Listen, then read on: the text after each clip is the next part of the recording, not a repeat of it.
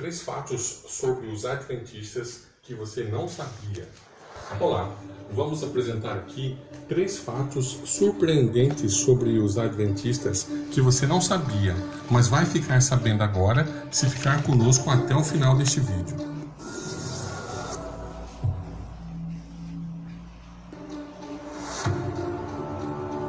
Muito bem, então vamos para o primeiro fato.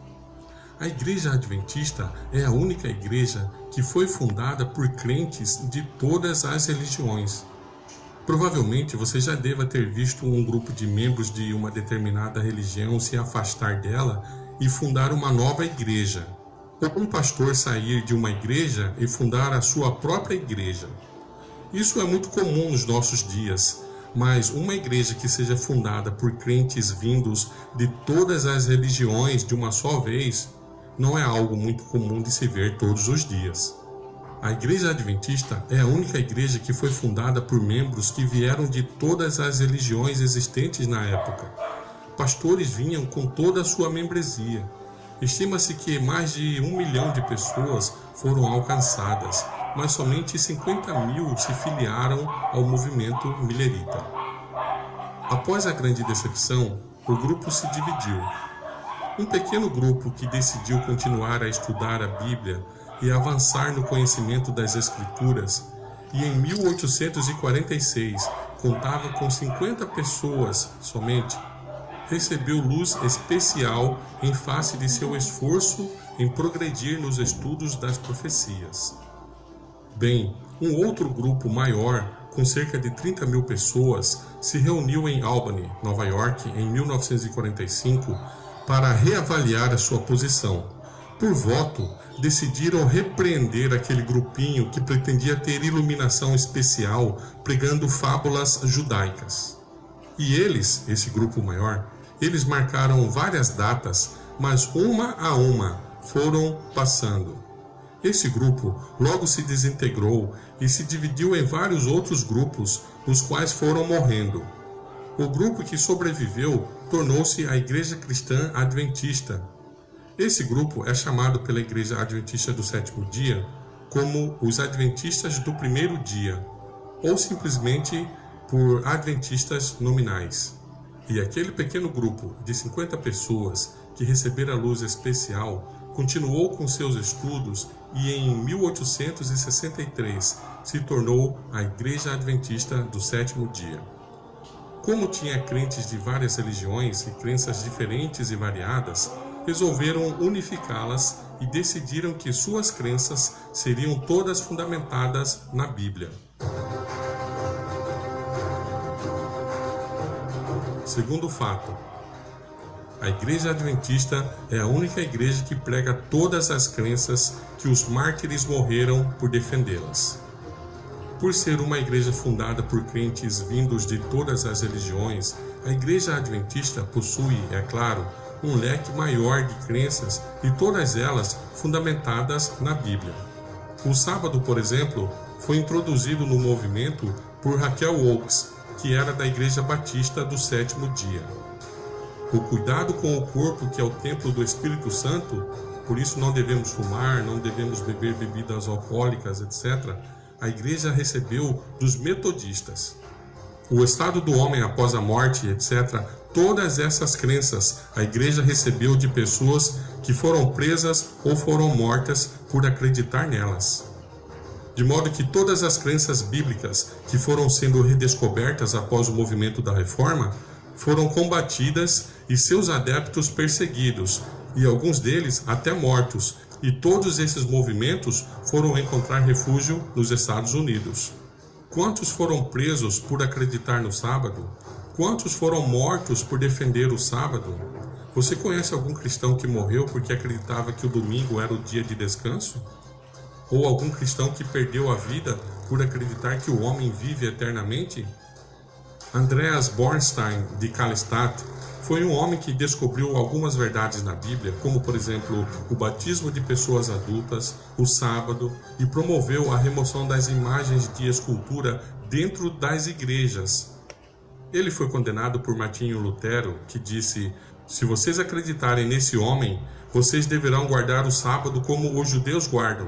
Esse grupo foi chamado de Anabatista, que significa ser batizado novamente. Os anabatistas depois se dividiram em vários grupos e, para fugir das perseguições, foram para os Estados Unidos.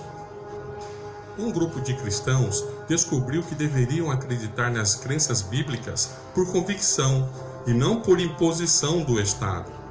Foram chamados de congregacionalistas, porque a congregação deve decidir no que devem acreditar e a quem devem adorar. Foram perseguidos na Inglaterra e foram para os Estados Unidos.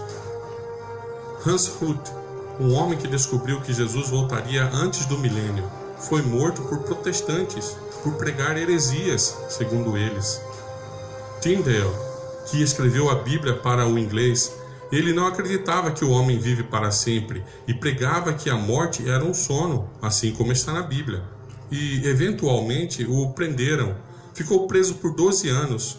Morreu por defender essas crenças bíblicas. E as pessoas que acreditavam em sua pregação para fugir da perseguição foram para os Estados Unidos. De maneiras que todos esses movimentos religiosos que foram redescobrindo essas verdades na Bíblia, para fugir da perseguição, foram se refugiar nos Estados Unidos.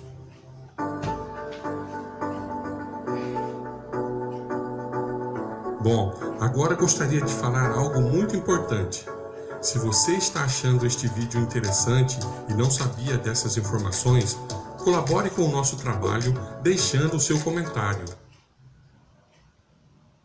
Primeiro fato: a Igreja Adventista é a única igreja que tem legitimidade bíblica para pregar as três mensagens angélicas. Em Apocalipse 14, nós temos as três últimas mensagens que devem ser pregadas aos habitantes do planeta antes da volta do Senhor Jesus. São os últimos avisos que cada pessoa deve saber para não ser enganada e estar preparada para o grande dia do Senhor. No mesmo livro, no capítulo 10, Deus levanta um povo num tempo especial para pregar todas as verdades que foram lançadas por terra e dar o grande alerta a todas as nações e tribos e línguas do mundo, para preparar o povo de Deus para o grande dia da volta do seu filho. E as três mensagens são: primeira mensagem, temei a Deus e dai-lhe glória, porque é chegado a hora do seu juízo e adorai aquele que fez o céu e a terra e o mar e as fontes das águas. Esse texto soa muito familiar para quem conhece a Bíblia, pois remete diretamente para o quarto mandamento da lei de Deus, o qual diz que devemos guardar o sábado, porque em seis dias o Senhor fez os céus e a terra e o mar e tudo que neles há. Quando o povo de Deus pregou a primeira mensagem em 1844, alertando o mundo, dizendo que existe um Deus criador que criou o mundo, a terra, o céu e o mar. O diabo também pregou sua mensagem através de um senhor que inclusive escreveu um livro afirmando que não existe criador nenhum, que tudo é obra do acaso e sujeito ao fator tempo. Você conhece uma outra igreja que tenha no corpo de suas crenças uma forte mensagem defendendo a criação uma igreja que apoia congressos criacionistas, que incentiva pesquisas científicas que atestam a veracidade da Bíblia, tanto como a igreja adventista faz? Você conhece uma outra igreja que tenha no corpo de suas crenças uma forte mensagem alertando o mundo para o juízo pré-advento, pregando para as pessoas que o tempo do juízo é agora, dizendo claramente que quando Jesus voltar, tudo já estará decidido. Ele não vai escolher ninguém lá na hora, quem vai ou quem fica. Ele volta somente para buscar os que já foram aprovados e tiveram o nome inscrito no livro da vida. Você conhece alguma outra igreja que seja ridicularizada, desprezada, zombada por defender os mandamentos de Deus? Se olharmos para a Bíblia no tempo de Jesus, a lei ou Torá, nós podemos ver que a maioria dela era composta por textos falando sobre o santuário. Tem livros, inclusive, que mais da metade dele é somente sobre o santuário. Agora, se Deus falou tanto sobre o santuário assim, Será que ele queria falar alguma coisa aos homens, mostrando como funciona o sistema judicial do universo, onde é revelado como ele trata o originador do pecado, como ele trata o pecado e como ele trata o pecador? Mostrando qual é o final de todos esses envolvidos, tanto os que se arrependem como os que não se arrependem? Vamos então para a segunda mensagem. Babilônia caiu, caiu aquela grande cidade, porque ela fez quantas nações mesmo ela fez? Todas as nações beberem do vinho da ira da sua fornicação. Esta mensagem é muito clara. Ela afirma que o mundo todo está envolvido, para não falar outra palavra aqui, com o vinho da grande cidade.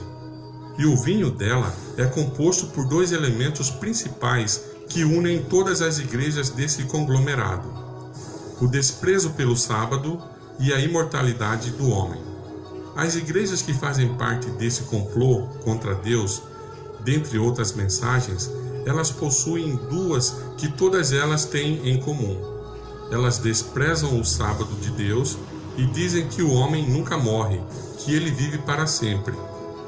De um ou de outro modo, todas elas acreditam na imortalidade do homem, ao passo que o próprio Deus disse em Gênesis 3:22 que o homem não vive para sempre.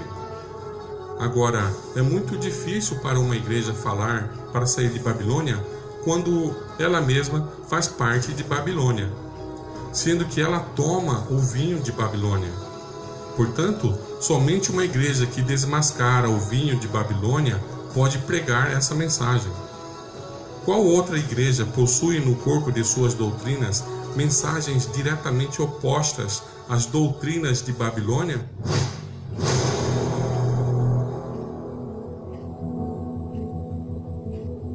Terceira mensagem: Se algum homem adorar a besta e a sua imagem, e recebe sua marca em sua testa ou na sua mão, este beberá do vinho da ira de Deus, que é derramado sem mistura no cálice da sua indignação. E ele será atormentado com fogo e enxofre na presença dos santos anjos e na presença do Cordeiro. Você conhece outra igreja que tem uma posição tão clara de quem é o homem do pecado e como ele vai implantar no mundo todo a marca da sua autoridade? Qual outra igreja está alertando o mundo todo para não aceitarem o dia que esse poder vai implantar como marca de sua autoridade, alertando que os que aceitarem essa autoridade vão perder a salvação e serão lançados no lago de fogo juntamente com esse poder? E a mensagem segue dizendo: Aqui está a paciência dos santos, aqui estão aqueles que guardam os mandamentos de Deus e a fé de Jesus. Apocalipse 14, 12. Você sabia que a mensagem que a igreja prega é que o homem não precisa fazer nada para ser salvo, que somos salvos totalmente pela graça de Jesus? O melhor que nós temos ou fazemos não é nada além de lixo e não serve para nada. Somos salvos inteiramente pelo sangue do Cordeiro de Deus, e as obras que fazemos servem somente para atestar se estamos sendo obedientes a Ele ou não. Pois foi isso que ele pediu: Se me amais, guardareis os meus mandamentos. E também porque a lei de Deus é o padrão de conduta dos que vão habitar o céu. Lá no céu não vai entrar idólatras, não farás para ti imagem de esculturas. Lá não vai entrar ladrões, não furtarás. Lá não vai entrar assassinos, não matarás. Mentirosos, não dirás falso testemunho. Adúlteros, não adulterarás. Lá não entrará invejosos, não cobiçarás, etc.